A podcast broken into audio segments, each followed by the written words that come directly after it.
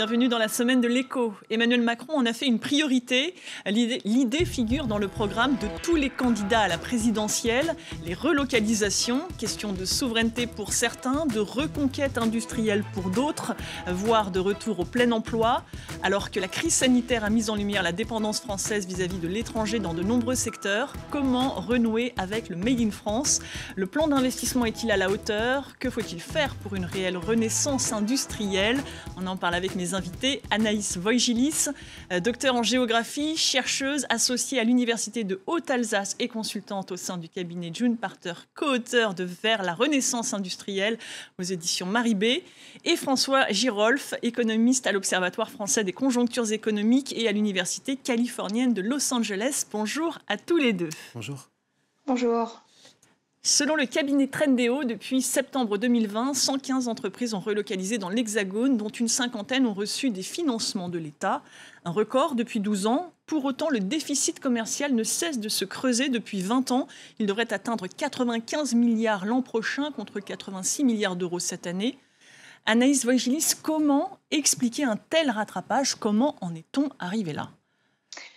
L'histoire de la désindustrialisation, c'est quelque chose d'assez complexe. En France, on a tendance à vouloir limiter la désindustrialisation, en tout cas l'expliquer par des phénomènes macroéconomiques ou des phénomènes de réglementation.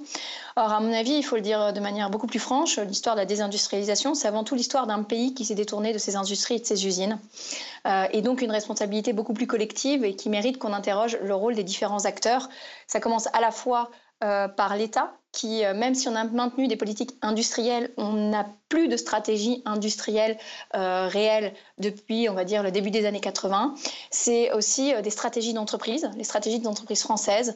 leur stratégie d'organisation industrielle à l'échelle mondiale n'est pas la même que celle des entreprises italiennes ou allemandes. C'est l'intégration dans l'Union européenne. Ça ne veut pas dire qu'il faut forcément critiquer l'Union européenne, mais en tout cas, on n'a pas forcément su s'adapter à ce cadre. Et, et, tout ça a fait que petit à petit, bah, notre industrie euh, s'est détricotée. Et puis avec l'idée qui... Euh, on va dire presque jusqu'en mars 2020, et il y a encore des gens qui la défendent, qu'une économie mature était une économie finalement euh, sans usines, qui devait se concentrer sur l'amont et l'aval de la production, pensant que le lien entre innovation et euh, capacité de production euh, finalement n'avait pas d'intérêt et on a vu euh, tout ce que ça a produit, c'est-à-dire un des pays les plus désindustrialisés d'Europe avec une balance commerciale qui se creuse et qui va continuer à se creuser si on ne se questionne pas aussi sur notre positionnement et le positionnement des entreprises et, eh bien un pays qui est aussi en, perte de vitesse sur un certain nombre de secteurs.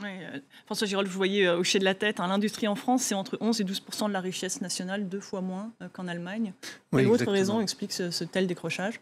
Oui, exactement. Donc, ce qui est frappant, alors en général, on donne des raisons technologiques ou liées à la consommation, à la demande, en disant euh, les consommateurs se détournent euh, à mesure qu'ils deviennent plus riches des biens industriels, ils consomment plus de restaurants, de services plus généralement. Ça a été une des raisons, mais les raisons soit technologiques, soit liées à la consommation n'expliquent pas pourquoi il y a un tel différentiel entre pays. Effectivement, l'exemple le plus connu, c'est entre la France et l'Allemagne. Et la question, c'est pourquoi la France est dans cette situation? C'est une situation ancienne, comme l'a dit comme on l'a dit, euh, qui date euh, au moins des années 70 et le fait qu'on ait un débat sur le sujet aussi ancien.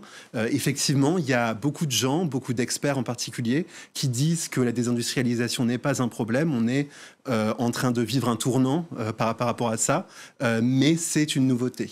Y a-t-il d'autres pays qui connaissent cette même désindustrialisation? Oui, donc la, désindustrialisation s'observe aussi dans des pays auxquels on s'attendrait peut-être pas, comme les États-Unis et le Royaume-Uni par exemple au slogan de, Donald Trump, un mec exact, Exactement. Donc cette question de l'industrie était au centre de la campagne de 2016, mais aussi de la campagne de, 2020. Euh, la, question de savoir si le déficit commercial américain était un problème, si euh, l'industrialisation était un but à rechercher en soi. Et donc ces débats ont eu lieu aux États-Unis et les États-Unis ont évolué euh, à la fois les républicains, mais aussi les démocrates. Et on voit que Joe Biden reprend tout un tas des, mesures qui avaient été euh, proposées par Donald Trump, notamment les contenus minimums en importation venant des États-Unis, le Made in America, un renforcement du, Buy American Act, etc.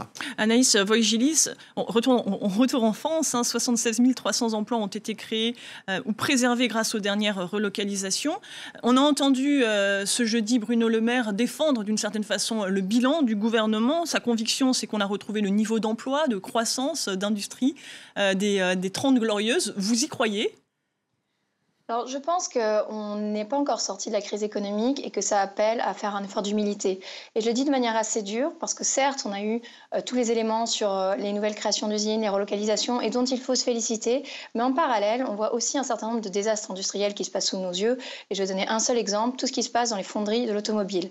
Et là, on parle à chaque fois de création de plusieurs dizaines, voire de centaines d'emplois et de la perte de savoir-faire industriel de destruction précieux. Destruction, oui, pardon. Euh, et de savoir-faire, donc de destruction aussi de savoir-faire industriel précieux.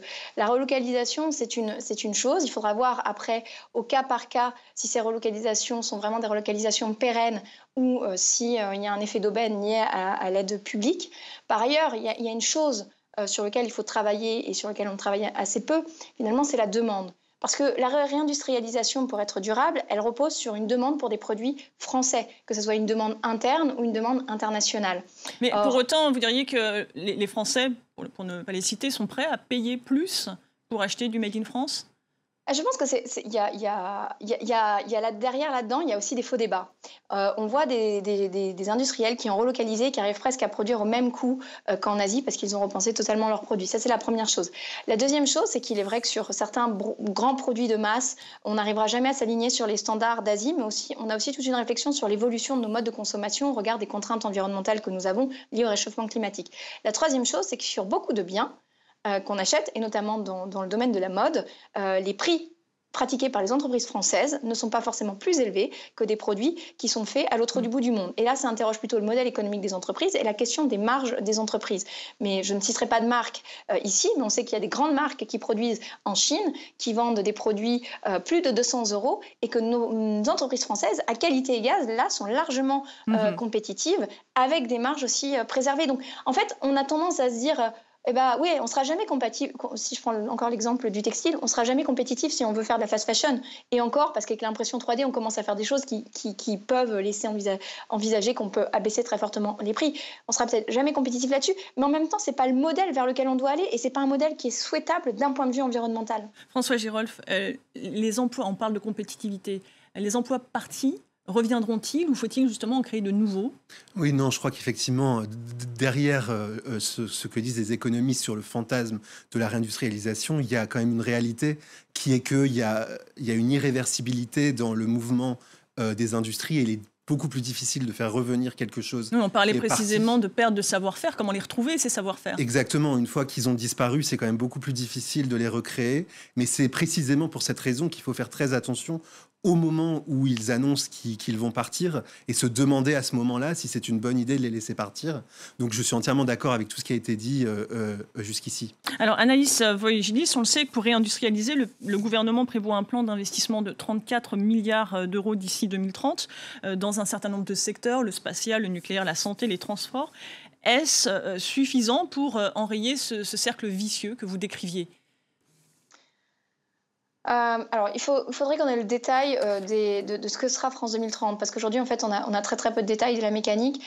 Très honnêtement, je, ne suis pas convaincue aujourd'hui par ce plan, pour différentes raisons. Si je prends l'exemple de l'hydrogène, on, parle beaucoup de devenir leader dans l'hydrogène.